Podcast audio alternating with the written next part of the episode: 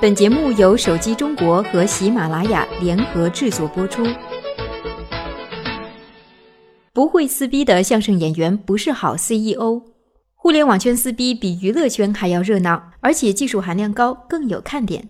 六月十日，雷军说了一句：“小米电视内容比友商多一倍，而且不用交年费，暗指乐视内容少还要付费。”一场撕逼战就此开场。小米和乐视的撕逼战始终围绕着三个焦点：第一，乐视电视内容是否违规，会不会被叫停？第二，小米和乐视谁的内容多？第三，小米免费和乐视付费究竟谁更值？本着客观的态度，我花了整整一天，选择了一百部近期上映的电视剧和一百部近期上映的电影，在小米和乐视电视上逐一核对。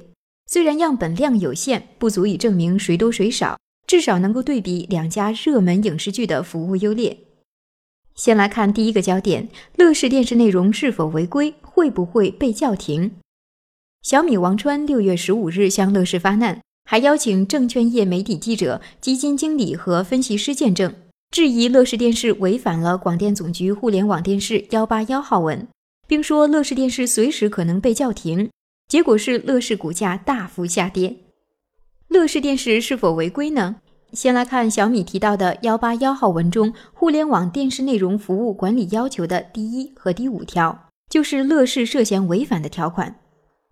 第一条，互联网电视内容服务平台只能接入到总局批准设立的互联网电视集成平台上。互联网电视内容服务平台只能接入到总局批准设立的互联网电视集成平台上，不能够接入到非法的集成平台上。同时，内容服务平台不能够与设立在公共互联网上的网站进行相互链接。第五条，互联网电视内容服务以向用户提供视频点播和图文信息服务为主，暂不开展广播电视节目直播类服务。官方措辞都比较绕，通俗点讲就是，智能电视必须接入播控平台，不允许网页跳转。乐视的回应是这样的。乐视正在与中国国际广播电台合作，对电视内容进行整改，整改方案已经上报监管部门，只待最后通过。乐视将努力以最快的速度完成整改。注意，最后一句是乐视将努力以最快的速度完成整改，也就是说，乐视的内容目前还是违规的。这几天我一直在用乐视电视，并没有显示与播控平台合作，且部分内容直接跳转到优酷，在网页上播放。乐视还自建多个直播频道，也是违反广电幺八幺号文的。小米指出乐视内容违规，打到了蛇的七寸。不过小米称乐视电视随时可能被叫停，那就属于混淆视听。电视机硬件销售是开放的，不受影响。播控平台的主要职能是对视频内容的监控，所以广电总局最多叫停乐视的服务，不能够禁止乐视电视销售。小米曾经吃过亏，也是被广电勒令停止服务而已。中国的国情就是上有政策，下有对策。我使用过很多的互联网电视，普遍存在违反广电总局幺八幺号文的现象。我曾与国内排名靠前的传统电视厂商的同学聊天，他表示自家电视可以直接看电视台有直播，不过藏在一个角落，只是不大肆宣扬，只要不与广电正面冲突就行。所以说，乐视只要顺着点广电总局，积极提出整改方案，应该不会被勒令叫停服务。第二个焦点是小米、乐视谁的内容多？六月十日，在海纳百川发布会上，雷军表示小米电视内容要比友商多一倍，不用交年费。雷军还调侃，一定会有媒体报道，雷军自称内容比友商多一倍。所以送了现场每个人一个小米盒子，让大家亲自验证。最后还搬出方圆公证处的公证函。乐视回应小米自己零内容，用公网内容号称全网第一。这种形式，所有的厂商都可以通过播控平台来实现，只不过是草台班子而已。传统厂商早已实现，而乐视是中国最大的自由内容加公网内容，双方没有可比性。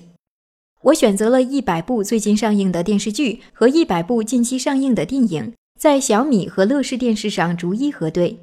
一百部热门电影中，小米电视拥有七十二部，二十八部干脆没有；七十二部中，三十部需要自己付费。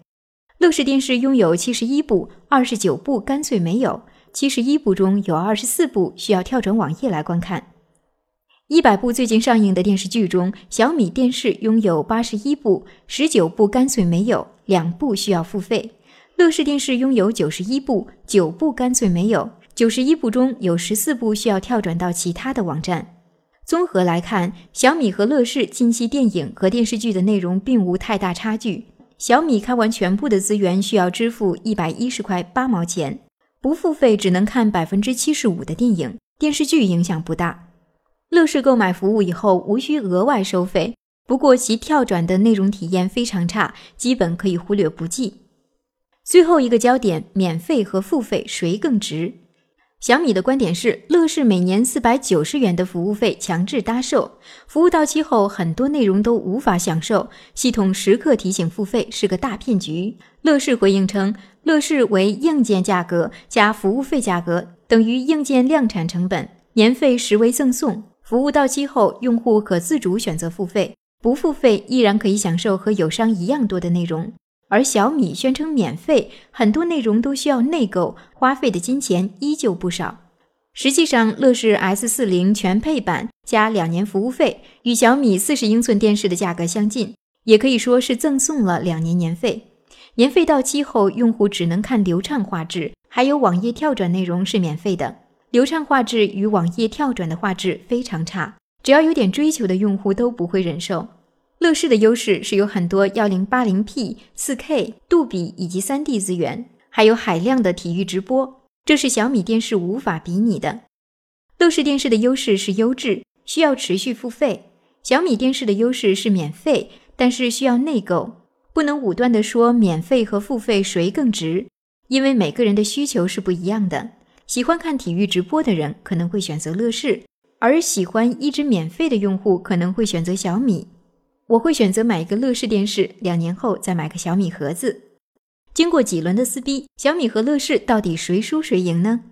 其实两家都无所谓输，也无所谓赢，因为小米和乐视都是互联网企业的佼佼者，在媒体和大众的审视下，都放大了缺陷，也扩大了影响力。